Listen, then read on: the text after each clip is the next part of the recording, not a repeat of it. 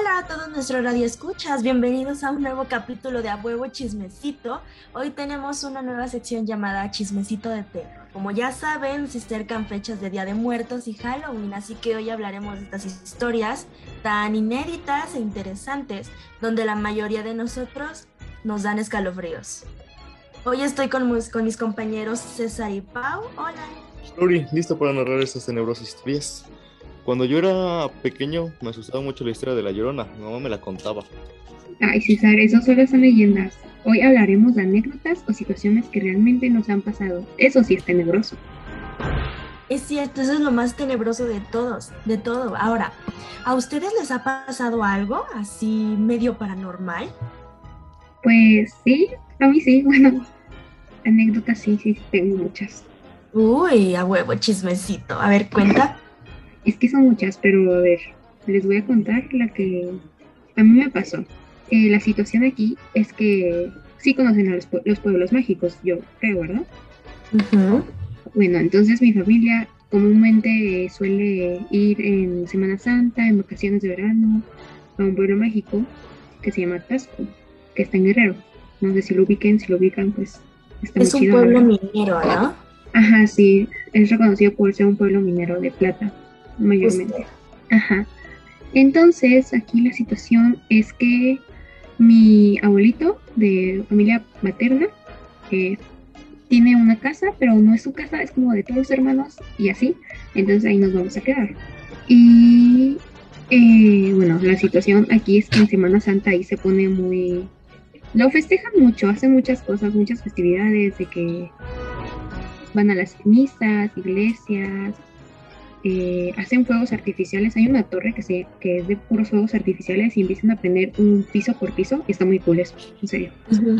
Si pueden ir, vayan en Semana Santa. Bueno, ya, ya me salí del tema. Pero por la casa donde tiene mi abuelito, está cerca de una escuela de monjas. Entonces, ahí viene lo bueno, creo. Eh, ajá, lo tenebroso de las monjas y todo eso religioso. pues bueno, hay un acto que hacen en Semana Santa y a mí no me gustaba porque está muy ah, sangriento, oscuro y una niña de 5 años pues no le va a gustar eso, la verdad. Y me dejaron sola en la casa. Entonces, estaba un poco raro el concepto de arquitectura de la casa, pero vamos a suponer que en la sala hay un hueco y ya da, ya da para un cuarto, pero el cuarto no tiene puerta. O sea, puedes pasar de cuarto a sala, de sala a cuarto. ¿Sí me entiendo? Y yo me quedé en ese cuarto. Entonces podía ver la sala, el comedor y la cocina por ese huequito. Entonces, pues mi, mi familia se fue al, ¿cómo se podría decir? Al festival, por así decirlo. Y me dejó sola. Entonces, lo único que recuerdo es que vi a una persona de que enfrente donde pues está la puerta que da para, puerta, hueco, que da para el comedor para, para el cuarto, una persona, no sé, cómo, no me acuerdo muy bien cómo era, pero era una mujer, eso sí me acuerdo mucho, que era una mujer, y se me quedó viendo y pues yo me asusté, era como, ay, ¿quién es esa persona? Y así, y luego pues ya me volteé y dije, no, mejor no, no me vaya a hacer algo. Y pues ya, así acabó. Entonces luego ya cuando llegó mi mamá le dije que todo lo que pasó y me dijo, ay, tal vez era tu tía y no te diste cuenta. Pero pues no era mi tía, porque mi tía se había ido con ellos y, y ya. ¿Y en esa casa no había pasado antes algo? ¿No te habían contado algo de, no sé, una historia ahí chiquita? Pues les, les cuento, porque es que está la escuela de monjas, pero, oh, ok, ahora eso es que es como una conexión a otra historia que les pasó a mis primos, que a ellos se les apareció una monja eh, frente de sus caras, o sea, literalmente las tenía enfrente de ellos. Como la monja de la película. No sé sí. si Sí, ¿verdad? Esa película es muy buena, se la recomiendo ver mucho. Sí, está buena. Bueno, toda la no. Wow, Pau, pues sabes que la verdad a mí nunca se me había parecido a alguien, pero yo creo que es más impactante porque estamos pequeños y no sabemos lo que está pasando. Entonces en ese momento es como de que, ¿quién es esa persona que está ahí, no? Ajá, sí, es como que, ay, ¿qué es eso? ¿Por qué me está viendo? Exactamente. César, ¿a ti te ha pasado algo? Cuéntanos. Sí, pues creo que todos hemos tenido experiencia, podríamos decir paranormal o a lo mejor y no, pero de todos modos provoca miedo. Claro, creo claro. que sí, pues a mí me ha pasado solamente una vez y no lo considero así tan paranormal. Solo fue la aparición de una sombra, pero obviamente se siente el miedo estando solo y siendo pequeño. Y sí, solamente fue en el patio de mi casa. eh, estaba jugando como, como todo niño. Se me ocurrió salir a jugar de noche. Y escuché, empecé a escuchar este, sonidos so- sobre el pasto, sobre la hierba. Eh, volteé y era una sombra negra, aproximadamente unos dos metros de alto y muy ancha. Y me dio la intriga como de ir a perseguirlo, comenzar a perseguirlo. Y cuando llegué al final de- del patio, solamente las varillas de la construcción, porque todavía obviamente no estaba bien construida, eh, solo estaban tambaleando muy fuerte y creo que eso es todo lo que me ha pasado, pero no lo considero tal cual paranormal. No, eh, de todos modos es muy, muy interesante. Una sombra de dos metros se me hace algo enorme. Sí, y que, a ver, tú cuéntanos, ¿te ha pasado algo paranormal? Sí, sinceramente, yo no soy muy creyente de los fantasmas. Sinceramente, yo creo más en las energías. Y, eh, pienso que esto más que hacer algo paranormal es otro plano aquí en, en la tierra, por así decirlo. Aquí lo que me pasó a mí es que mi abuela paterna murió ya hace cinco años, en el 2016, y yo era una persona muy cercana a mi abuela. Entonces, cuando mi abuela murió, pues nos pegó a toda la familia. Sin embargo, mi abuela tenía un terreno en un pequeño pueblo de Pachuca que se llama San Salvador. Y, haga- y hagan de cuenta que ese pueblo es literalmente de la familia, por así decirlo. Ahí hay puros, puros familiares.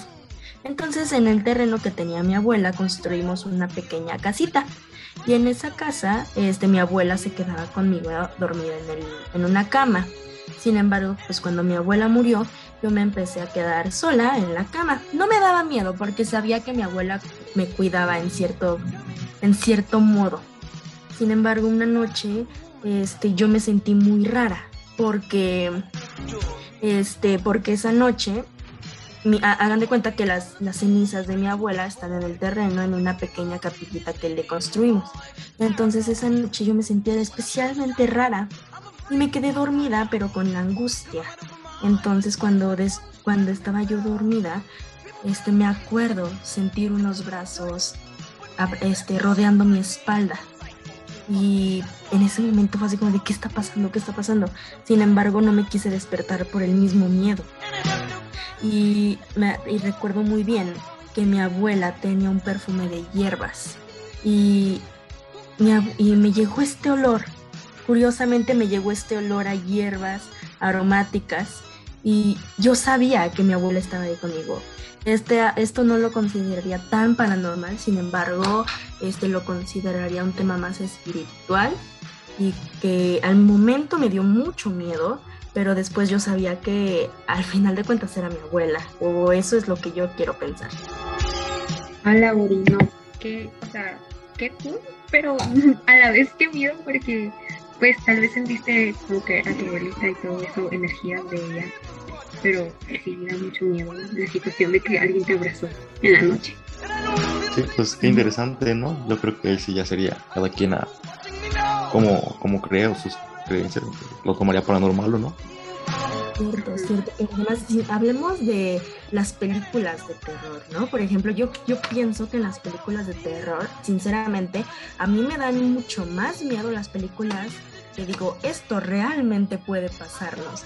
No me da tanto miedo el exorcismo, por ejemplo, un exorcismo, un demonio, porque también creo que se basa mucho en creencias. Sin embargo, hay películas que yo digo, ay, esto sí puede llegar a pasar y es más tenebroso aún. No sé qué opinarían ustedes. Sí, pues creo que las películas te centran más en eso, te tratan de meter esa idea a la cabeza que tú a lo mejor no podías tener y te hacen pensar que podría pasar. Y, y sí, por ejemplo, a mí en lo personal no me gustan tanto las películas de terror, no, no soy tan fan de ellas, pero sí he visto una que otra y he a veces con el trauma, se puede decir, he, soñado de lo, lo que creo que todos les pasa. Sí, claro, es hasta eso es algunas películas sí te dejan esa marca que dices, "Ay, qué miedo." Por ejemplo, yo hace poquito con mi mejor amiga vi una película de terror que se llama Rec, no sé si la conozcan, se las recomiendo muchísimo. ya que no es una película que trate tanto como que de demonios, sin embargo, trata más como que de una epidemia. Entonces, eso fue lo que más me asustó de esa, de esa película. Ala, no, pues yo no la he visto. La verdad es que yo sí disfruto de las películas porque, pues a veces se me hacen como que, ay, muy tontas. Ahorita actualmente las películas de terror como que ya no asustan, sino que dan más risa. La última del conjuro creo que trataba más de amor o no sé. La verdad no me dio tanto miedo. Pero pues creo que sí al final sí te deja como que el trauma de oye, y si se me aparece este mono en la noche y me jala las patas o algo así. Entonces como que, ajá. Y más cuando termina de que vas a un hecho real. Sí, Yo cuando... Tienes toda la razón. Yo cuando terminé literalmente de ver la primera del conjuro y dice, esta película está hecha, está hecha a base de hechos reales, yo me digo, ¿qué? ¿Qué? ¿Qué? ¿Cómo? ¿Qué está pasando? Pero concuerdo contigo está al 100% que la última película del conjuro me decepcionó muchísimo. Yo pues, esperaba asustarme más. Y la verdad yo me estaba riendo con mi prima, era como que, ay, es neta, se, canciones, música, perros, o sea, no entendía nada. Como que me he visto mejores. Sí, pues ya hablando sobre historias de terror, creo también sería un buen punto sobre las leyendas, ¿no? Creo que son principales eh, en esto de, de, las cosas de terror, que son los que nos cuentan, no sé, en la escuela podría ser y con las que tenemos más grabada, como La Llorona, podría ser una, alguna. No sé si soy el único que sí, hay veces que sí le digo miedo a La Llorona. Claro, claro que a todos nos dio miedo la llorona. Ese dicho de que cuando escuches a la llorona lejos es que está cerca, es que está al lado de ti o atrás de ti, es pensar, ay, qué, qué escalofríos en sí da. Sin embargo, yo creo que México es un país completamente dotado de estas leyendas, o sea, tenemos muchísimas. Por ejemplo, como dices, la de la llorona, el chupacabras, este, las momias de Guanajuato, entonces son muy interesantes. Es que tenemos bastantes que pues nos da completo para una saga de películas y pues lo hemos visto en las películas animadas de las momias, de Guanajuato, la Llorona, la Nahuala, el Chupacabras, el Charro Negro y tenemos más y más y más y nos podemos extender. Exacto, y creo también, bueno, como acaban de decir sobre la leyenda de las momias de Guanajuato, sobre los lugares turísticos, creo que también es importante en esto, ¿no? Claro. Pero, por ejemplo, siento que eso sobre las momias de Guanajuato ya es más eh, creencia o mito sobre la gente, porque, eh, bueno, a mí, yo en lo personal ya he conocido sobre el Museo de las Momias de Guanajuato y es un lugar muy, muy interesante y muy... Eh, no de terror, no lo considero tanto de terror, sería más para conocer y sí, creo que eso no, no, no lo considero yo tanto como eh, leyenda de terror, pero sí es interesante. ¿Tú ya has ido al Museo de las Momias de Guanajuato? Sí, una vez tuve la oportunidad de ir a conocerlo. Y sí, está muy impresionante. Yo he visto documentales acerca de, de, que hablan de ese museo y se ven cómo presentan momias, tanto ya grandecitas como momias literalmente de niños. Entonces es muy, muy interesante porque además te muestran cómo esas personas pues, murieron. Y hablando de todas estas leyendas, creo que todos no nos podemos haber perdido de las películas de Leo San Juan. Creo que sí, todos, todos los hemos visto. Ajá, todo buen niño mexicano tuvo que haberlas visto. Sí, sí. ¿Qué película de esa saga les gusta más? En lo personal, la mía es la de La Llorona. Creo que, no sé, o sea, me, me antes me tenía, tenía mucho miedo de esa película, porque la veía de niña y decía, ay no, es la llorona, me va a jalar las patas de la noche, me va a comer. Pero luego como que ya la empecé a ver más seguido y dije, ay no manches, esta es mi favorita de, de toda la saga de las películas. Sinceramente creo que, sinceramente creo que es la que más da miedo. Sí, Creo que la considero la más eh, eh, popular sobre esa saga, la que creo que más se conoce. Sí, entonces es una buena película. Sí, esa y la primera, claro, pues fue el, el, debut de toda la saga que nos dio el estudio de animación que pues hizo estas películas, ¿verdad? Claro, la de la leyenda de la Nahuala. Ajá, exacto. La primera escena, sinceramente, cuando le están contando la historia de la, de la Nahuala, perdón, a Leo San Juan, y la música que ponen es, o sea, a mí se me hacía muy tenebrosa cuando yo era niña. Uy, sí, sí, sí. Pues yo digo que hay que ponerla, ¿no? Como que para escuchar, recordar nuestra niñez. Escúchenla.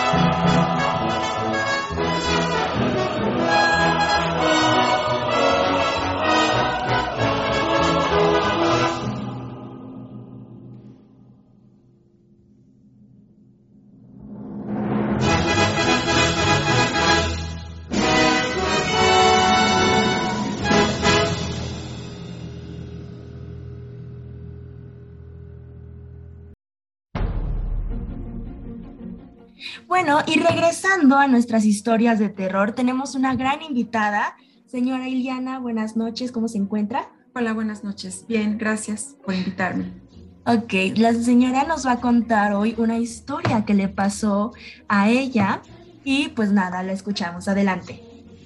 Gracias. Bueno, yo suelo manejar la carretera México-Toluca pues muchísimo, llevo más de 10 años manejando prácticamente diario esa carretera y pues la conozco perfectamente bien. Un día venía a casa de, la Ciudad de México, a Metepec, y bueno, tomé la carretera libre, eran las 11 de la noche y yo venía muy cansada después de un día de trabajo muy intenso. Y venía manejando por el carril de alta velocidad y un coche eh, se me emparejó, más bien eh, llegó por la parte de atrás y me pues me, me, me, dio, me hizo un cambio de luces para que me quitara porque iba a pasar. Y bueno, bajé la velocidad y me, me orillé un poquito hacia el carril de baja velocidad. Y más adelante, en una curva eh, donde de un lado había una barranca y del otro lado estaba pues, literalmente el cerro, había un joven eh, parado al lado del muro de contención con sus manos, traía una sudadera y tenía sus manos metidas en las bolsas de la sudadera y pues tenía una gorrita puesta y yo no pude verle el rostro ni las manos y pues se me hizo muy extraño verlo parado a la orilla de la carretera y pues me cuestioné sobre pues a dónde iba, ¿no? A esa hora y además cruzar la calle, la carretera si del otro lado estaba el cerro. Eh, bajé un poquito la velocidad, lo alcancé a ver pues porque traía las luces altas y pues no me volteó a ver en ningún momento. Inmediatamente que, que rebasé, que pasé al joven, pues sentí su presencia en mi coche. y supe que era el joven quien iba sentado al lado de, mí en el, en el asiento del, del, copiloto y pues, pues desde luego sentí muchísimo miedo, la carretera estaba sola, era de noche, y pues iba sola.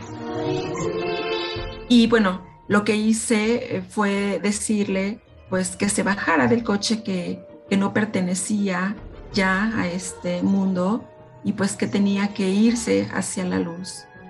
Y pues yo lo seguía sintiendo al lado mío y pues no, obviamente no me detuve y pues toda la, todo el camino pues venía orando por, pues por esa persona que evidentemente pues no tenía ya un cuerpo físico, pero estaba tal vez aferrado a, ese momento, a esa situación. Y bueno, llegando a casa, eh, pedí por él, eh, pues me puse mi pijama, me metí a la cama y pues esa noche curiosamente lo soñé. Y pues me di cuenta de que no era un niño, era una, jovencita. Eh, le vi la cara y pues tenía alrededor eh, como, yo pienso que tenía como 15 años. Seguramente falleció este, en condiciones pues tan, bueno, a esa edad supongo que no tan, tan normales. Y también supongo que era una, una jovencita que estaba aferrada. Y bueno, pude ver lo que, lo que hacía tal vez ella cotidianamente.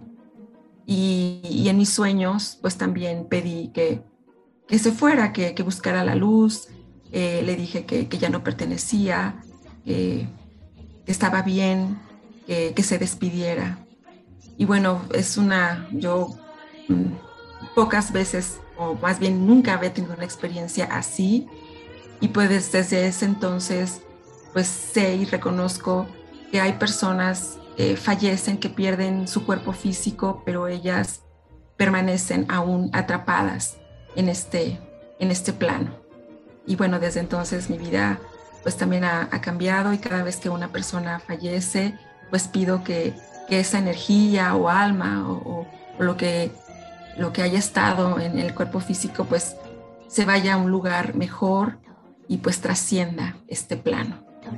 Bueno, pues muchas gracias chicos por dejarme compartir esta experiencia. Gracias Uri y gracias Alexander y Paulina. Gracias a usted. Bueno, pues, ¿qué opinan de la experiencia de la señora Iliana? Me dejó con la piel chinita.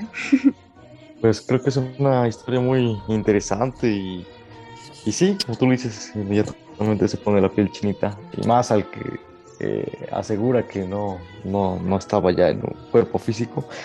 Y no, creo que sería de lo más este, paranormal que yo considero que podría pasarnos. Y sí, está muy, muy, muy interesante y, muy impactante la historia. ¿Qué opinan ustedes?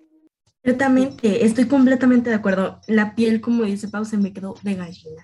Sin embargo, yo tuve la oportunidad de compartir fuera del estudio de grabación con la señora Iliana y la señora Iliana me comenta que esa misma noche en el, en el sueño que ya menciona, soñó con esta chica.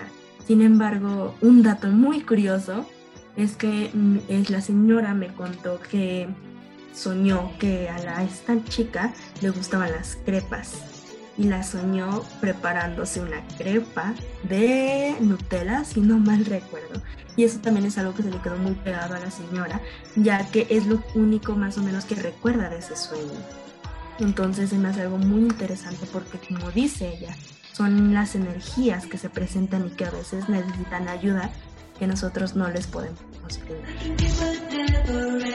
Sí, muy interesante. Y creo que lo que más se te queda grabado sobre esas experiencias es lo que pasa después, no lo que pasa en ese momento, por ejemplo, ese sueño de las trepas, o sea, ¿qué, qué tanto le, estuvo tan presente a, tu, a la señora de que lo estuvo soñando y al, momento lo recuerda y recuerda al, no sé, al ver o, sí, ver sobre las crepas, pues, uy, la piel chinita. Y también pues le dio una enseñanza de orar por las personas que fallecen para que pues tengan una vida mejor en el nuevo mundo que pues vayan, ¿verdad? Claro, porque esto, o sea, sinceramente, este mundo yo sí creo que existe, o sea, no tal como un mundo paranormal o como un mundo de fantasmas, sin embargo, con un, como un mundo de energías que a veces no pueden descansar en paz, por así decirlo. Y que al final de cuentas no todas son malas. Sí, sí, concuerdo contigo. Unas solo buscan pues la paz. No pudieron pasar al otro plano del mundo. No sé si podría decirlo así, pero sí, no todas son malas. Justamente. Ok, radios escuchas, esperamos que les esté haciendo muy interesante esta pequeña plática acerca sobre estas experiencias. Sin embargo, nos vamos a un corte comercial, muy rápido.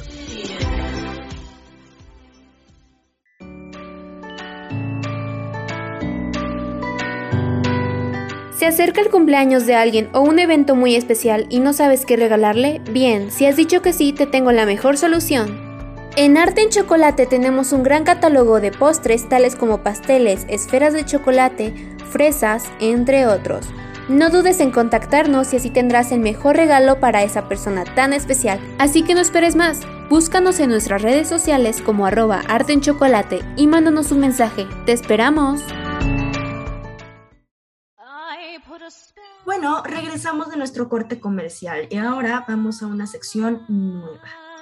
Quizás algunos de ustedes han escuchado acerca de estos juegos que algunos adolescentes o gente llega a jugar por curiosidad o hasta por morbo.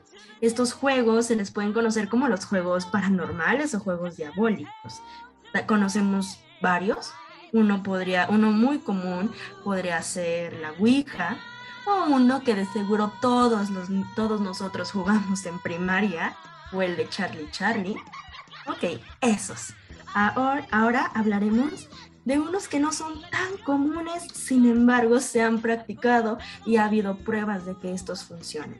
Ojo, les estamos dando esta información como un método para entretenimiento. No lo practiquen en ningún momento ya que no sabríamos qué podría pasar. Este juego se llama Itori Kukaremu. Es un juego conocido particularmente en Japón. Sencillamente, este juego es tan horrible como los otros, también conocido como el juego de las escondidas. Esto básicamente va este, jugando con un peluche. No sé, si han, no sé si han escuchado hablar de este tenebroso juego. Para poder llevarlo a cabo necesitas un peluche con extremidades un cuchillo para hacerle un orificio suficiente para quitarle todo el relleno y cambiarlo por, arroz. Córtate tus uñas y mételas dentro del peluche junto, junto al arroz. Después cóselo con un hilo rojo. Llena la bañera o una tina con agua y una taza de sal. Además de que deberás ponerle un nombre a este peluche. Esto es muy importante, que el nombre no sea tuyo ni ninguno de, de un nombre que tenga algún conocido. Cuando sean las 3 de la mañana, tienes que repetir el nombre del muñeco tres veces y decir, es mi turno. Tras esto, pon el muñeco en la tina, apaga todas las, las luces, regresa a la tina, toma el muñeco y di, te encontré, y su nombre. Puñala el peluche con un objeto cortante, uno capaz de atravesarlo. Se recomienda que sea un lápiz o un cuchillo o algo parecido. Si te estás preguntando por qué esto último y aún no captas de qué va el juego, solo podríamos decirte que debes esconder. Podrían pasar minutos y horas, pero aquel muñeco ahora camina y te busca para regresarte. Cuando el muñeco, cuando estés cansado de jugar a este juego y ya no quieras continuar, solo tienes que prender todas las luces de tu casa rápidamente y decir, yo gané, yo gané, yo gané. ¿Te atreverías? Ahora vamos con nuestra siguiente historia. Siguiente juego. Para realizarlo se pide que tengas contigo una hoja de papel, unas tijeras, un bolígrafo, dos velas blancas y dos cerillos con sus caras. Ojos y cerillos. Para poder empezar necesitas estar completamente solo en tu casa, en una habitación completamente oscura sin ningún tipo de luz y solo puedes empezar desde medianoche, aunque se recomienda las 3 horas. Bueno, cuando hayas comprobado estos requisitos, pon las velas y las cerillas en la esquina de la habitación y recoge todo lo que podía llegar a tropezar. Ahora solo sal del cuarto. Toma el papel y córtalo en seis u ocho rectángulos, y con el bolígrafo debes apuntar en ellos. Yo, o sea, nombre, te invito cordialmente a mi fiesta para que seas invitado. Pones la hora de inicio, a qué hora quieres que termine el juego. Se recomienda que no sea, que sea lo más corto posible, como mucho 5 a 10 minutos. Con las invitaciones listas, dóblalas y pásalas por debajo de la puerta y grita, están todos invitados a mi casa. Trate de que no entre nada de luz, dirígete, dejaste las cosas con cuidado. Enciende cada una de las velas con las cerillas que ya tienes preparadas, siempre volteando hacia la pared. Si una de las velas no se encendió y apagó la cerilla, es que nadie ha venido a tu fiesta, pero si ambas lo hicieron, has tenido suerte y ahora tienes compañía. Durante el tiempo que hayas puesto que durará tu fiesta, no voltees por nada del mundo. Dirás que hay cosas detrás de ti, su tocarte, pero por todo lo que quieras, no voltees. Todos aquellos que lo han jugado con éxito afirman que es una experiencia realmente horrible y sobre quién ha volteado, bueno, eso no se sabe. Lo haya vivido lo ha contado de esa manera. Saca tus conclusiones, pero por favor, no lo intentes. Y a continuación, nuestro tercer juego. O más que nada, ¿intentarías? ¿Intentarías jugar a esto? Radio escuchas, ¿qué opinan de estos dos juegos tan tenebrosos? Si les gusta este capítulo, no olviden comentárnoslos en nuestras redes sociales para que en octubre y en noviembre podamos sacar otro parecido. Ok, ahora nuestra última sección. Este juego se puso, se puso de moda en estos últimos meses y creo que varios de ustedes ya saben a qué me refiero. ¿Alguna vez escucharon de esta famosa aplicación que se llama Randonautica? Se escucha tenebroso. Pau, Coméntanos de esta gran aplicación. Bueno, pues Randonautica es una aplicación donde el objetivo es explorar coordenadas aleatorias para explorar distintos escenarios para que investigues y pues cheques si hay algo tenebroso, algo curioso, algo, no sé, tal vez dinero, puedes encontrar. Y bueno, pues como cada aplicación, todo depende de ti, lo que quieras hacer después. Sin embargo, los usuarios han reportado algunos sucesos muy extraños en los hallazgos que han realizado.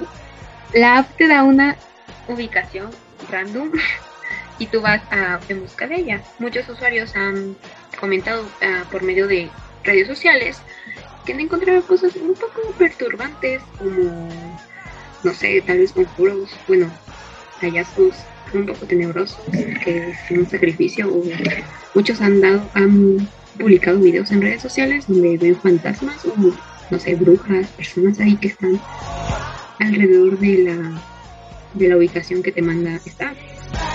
Y pues sí deja mucha curiosidad como pues dices qué onda con esto, porque apareció eso y muchos usuarios obviamente salen corriendo porque no sabes lo que va a pasar después. Ay, qué tenebroso se escucha esto. ¿Usarían esta aplicación? no lo hagan, radio escuchas, no lo hagan. Esperemos y les haya gustado este capítulo. Radio escuchas, temo informarles que nuestro tiempo ya se acabó. Sin embargo, volveremos la próxima semana con más contenido y como estamos en época de Día de Muertos y Halloween, podremos seguir esta temática si a ustedes les gusta. Radio Escuchas, les agradecemos que hayan estado aquí acompañándonos en este gran, gran podcast nos vemos. Hasta la próxima. Adiós. Adiós.